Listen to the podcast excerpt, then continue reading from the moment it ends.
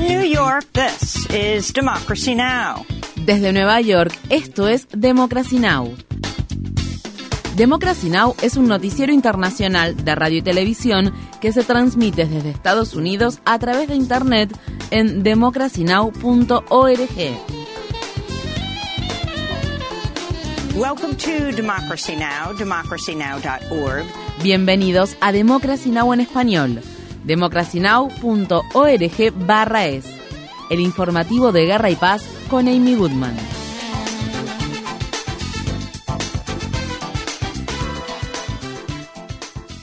El ejército ruso ha retirado sus soldados y tanques de las calles de Moscú después de que el líder de la organización paramilitar rusa Wagner cancelara una rebelión armada de corta duración que lanzó el viernes. Los combatientes del grupo Wagner frenaron el sábado por la noche el avance de sus columnas militares en las afueras de Moscú luego de que las autoridades llegaran a un acuerdo que garantiza su seguridad. Asimismo, los combatientes de Wagner regresaron a sus bases tras retirarse de Rostov, una ciudad del sur de Rusia cuyo control habían tomado. Como parte del acuerdo, el líder de Wagner, Yevgeny Prigozhin, acordó exiliarse en Bielorrusia. Por su parte, el Kremlin también dijo que retiraría los cargos penales contra Prigozhin y sus combatientes a pesar de la rebelión. El sábado, Putin se dirigió al país en un breve discurso televisado en el que se abstuvo de mencionar a Prigozhin por su nombre, pero condenó sus acciones como traición.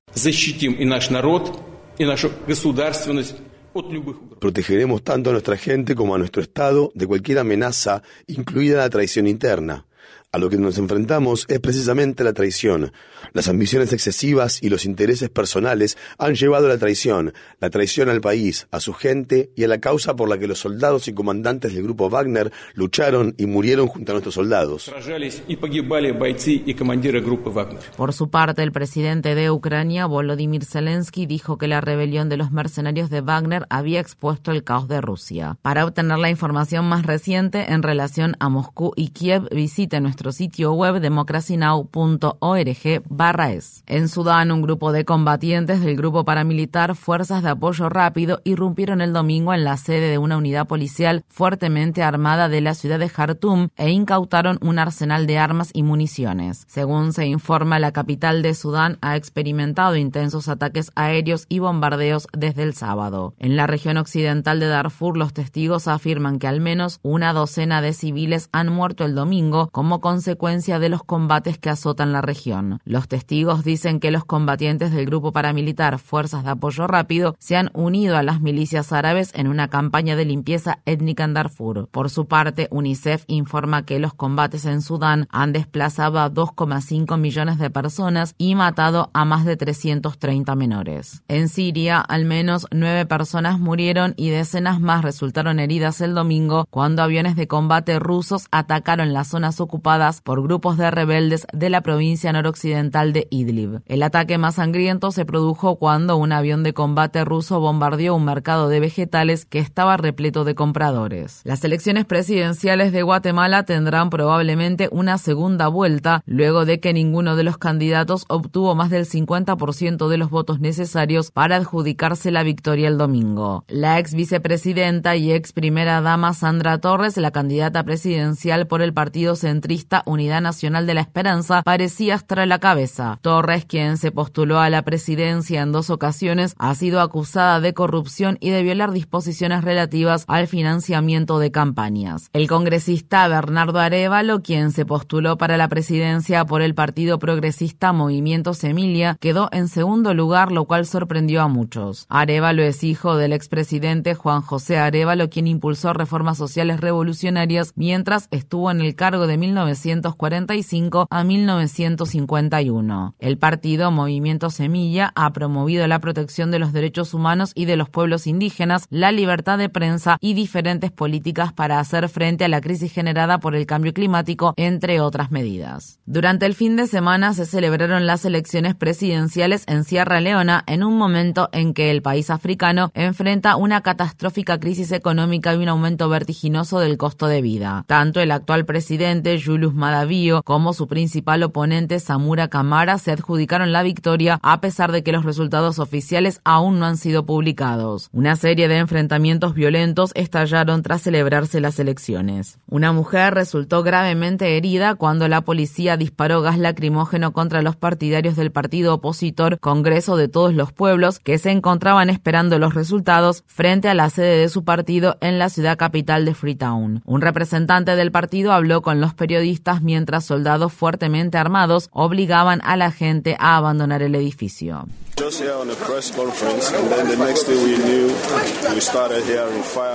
Simplemente nos encontrábamos aquí en una conferencia de prensa y de repente comenzamos a escuchar disparos y pudimos ver que la policía y el ejército rodeaban toda nuestra oficina. Todos los vehículos que se encontraban en las inmediaciones resultaron dañados, incluido el de nuestro candidato presidencial. Él también está en el edificio. A todos nos lanzaron gas lacrimógeno y nos dispararon balas reales.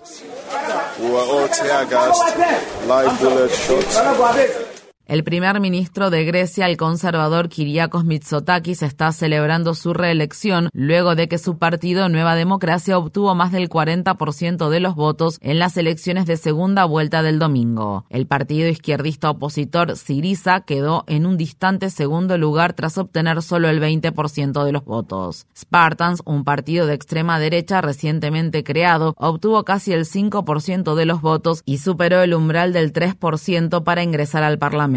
Mitsotaki llegó al poder en 2019 después de una campaña de odio contra los inmigrantes en la que se comprometió a bloquear la llegada de solicitantes de asilo a las costas griegas. Un fin de semana de temperaturas récord se registró en el norte de China donde la ciudad capital Pekín debió enfrentar temperaturas máximas que superaron los 40 grados Celsius durante tres días consecutivos. Las autoridades advierten que está pronosticado un calor más peligroso y recomiendan que las personas limiten su tiempo al aire libre. Estas fueron las palabras expresadas por un residente de Pekín de 28 años. Definitivamente estoy preocupado, aunque creo que todavía soy joven y puedo soportarlo pero espero que la gente mayor se quede en su casa y salga lo menos posible estos días. La temperatura está demasiado alta afuera. Si uno no tiene buena salud física o padece presión arterial alta, es probable que sufra un golpe de calor. Los científicos están advirtiendo sobre una ola de calor extremo en el norte del Atlántico donde se registran temperaturas de hasta 5 grados Celsius por encima de lo normal en la superficie del agua. Los biólogos marinos han descrito el aumento sin precedentes de la temperatura en los océanos como un incendio marino que amenaza con que se produzca una muerte masiva de peces, ostras y otras especies. Por otro lado, en Panamá las autoridades se están preparando para reducir la cantidad de barcos que podrán pasar a través del canal de Panamá y están considerando nuevas restricciones de peso para los barcos que transitan dicho canal. Una severa sequía ha provocado que las esclusas que ayudan a mover los buques portacontenedores a través del canal no cuenten con la cantidad suficiente de agua que necesitan para funcionar. En Estados Unidos está pronosticado que el alto porcentaje de humedad y las temperaturas extremas de más de 37 grados Celsius que azotan al estado de Texas continuarán durante gran parte de la semana. En algunas partes del suroeste de Texas, las temperaturas temperaturas el viernes superaron los 48 grados Celsius, solo un grado por debajo de la temperatura más alta registrada en Texas hace tres décadas. En París, decenas de jefes de Estado concluyeron el viernes una cumbre de dos días sobre financiamiento climático sin llegar a un acuerdo sobre imponer un impuesto al transporte marítimo internacional por las emisiones de gases de efecto invernadero que genera. La secretaria del Tesoro de Estados Unidos, Janet Yellen, dijo que el gobierno de Biden consideraría la propuesta que fue presentada por el presidente francés Emmanuel Macron. La organización en defensa de la justicia climática, Oil Change International, señaló que los líderes de los países ricos se ausentaron durante gran parte de la reunión y dijo que perdieron una oportunidad fundamental para redirigir miles de millones de dólares provenientes de la industria de los combustibles fósiles, las deudas y los multimillonarios para abordar la crisis generada por el cambio climático. Estas fueron las palabras expresadas por Mitzi Tan, una activista contra el cambio climático de Filipinas que se sumó a las protestas que se realizaron durante la cumbre. Estamos todos juntos en esta crisis, aunque no nos afecta a todos por igual. Países como Filipinas se verán más afectados por ella, pero todos tenemos que unirnos para exigir justicia, exigir que se deje de financiar la industria de los combustibles fósiles y exigir la cancelación de la deuda, porque eso es lo que necesitamos para garantizar que las comunidades y las personas marginadas de todo el mundo puedan acceder a esta financiación y puedan, de este modo, realmente adaptarse, mitigar y vivir en esta crisis generada por el cambio climático. Cientos de defensores del derecho al aborto se manifestaron durante el fin de semana en la ciudad de Washington, D.C. para conmemorar el primer aniversario del fallo de la Corte Suprema de Estados Unidos que revocó el derecho al aborto, el cual había sido garantizado en 1973 por el fallo del histórico caso Roe contra Wade. Estas fueron las palabras expresadas por la manifestante Nadine Saylor. Necesitamos estar comprometidos. Si no venimos, si no participamos, obtenemos lo que obtenemos. Y lo que obtenemos es que nos quiten nuestros derechos. Las protestas se produjeron mientras los activistas contra el derecho al aborto también se manifestaban en la capital. El ex vicepresidente y candidato en las primarias del Partido Republicano para las elecciones presidenciales de 2024, Mike Pence, dijo en una reunión de cristianos conservadores que la decisión de la Corte Suprema de revocar el histórico fallo del caso Roe contra Wade fue una victoria histórica, aunque dijo que no fue lo suficientemente abarcativa y pidió que se implemente una prohibición de los abortos después de las 15 semanas de gestación a nivel nacional.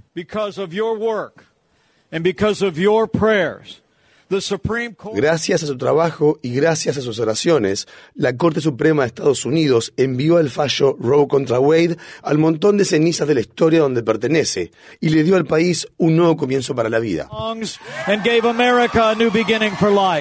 Visite democracynow.org barra es para obtener más información sobre la lucha por los derechos reproductivos en Estados Unidos de la mano de Amy Littlefield, periodista especializada en acceso al aborto de la revista The Nation. Millones de simpatizantes y personas LGBTQIA salieron durante el fin de semana a las calles de todo el mundo para celebrar el Día Internacional del Orgullo. En Turquía, activistas en defensa de los derechos LGBTQIA encabezaron diferentes manifestaciones en la ciudad de Estambul y desafiaron una prohibición del gobierno conservador del presidente Recep Tayyip Erdogan, a quien las organizaciones de defensa de los derechos humanos han criticado por atacar violentamente a las personas LGBTQIA mediante discursos de odio y políticas discriminatorias. El domingo pasado la policía turca también atacó una marcha del orgullo trans en Estambul que se celebró a pesar de haber sido prohibida. La policía utilizó balas de goma y gas lacrimógeno para reprimir a las personas que se manifestaron manifestaban. En la Ciudad de México, decenas de parejas LGBTQIA participaron el viernes en una boda multitudinaria para dar inicio a las celebraciones del Día Internacional del Orgullo. Estas fueron las palabras expresadas por Edgar Mendoza, quien se casó con quien ha sido su pareja durante una década. Me siento muy contento porque nosotros ya llevamos 10 años de relación y con esto ya estamos este, logrando un paso que nosotros queríamos, que es el de eh, dar esa estabilidad a la familia. Creo que este es un documento muy importante, más que por ser el papel o, algo, o el símbolo de, un matrimonio, es por la seguridad que, que yo le puedo dar a mi familia, ¿no? En Estados Unidos, millones de personas participaron el domingo en las marchas del Día Internacional del Orgullo que se llevaron a cabo en cientos de ciudades, incluidas Nueva York, Chicago, Houston y San Francisco, donde instaron a sus simpatizantes a unirse y continuar luchando frente a la intensificación de los ataques contra los derechos del colectivo LGBTQIA. Infórmate bien visita nuestra página web democracynow.org es. Síguenos por las redes sociales de Facebook, Twitter, YouTube y SoundCloud por Democracy Now! es.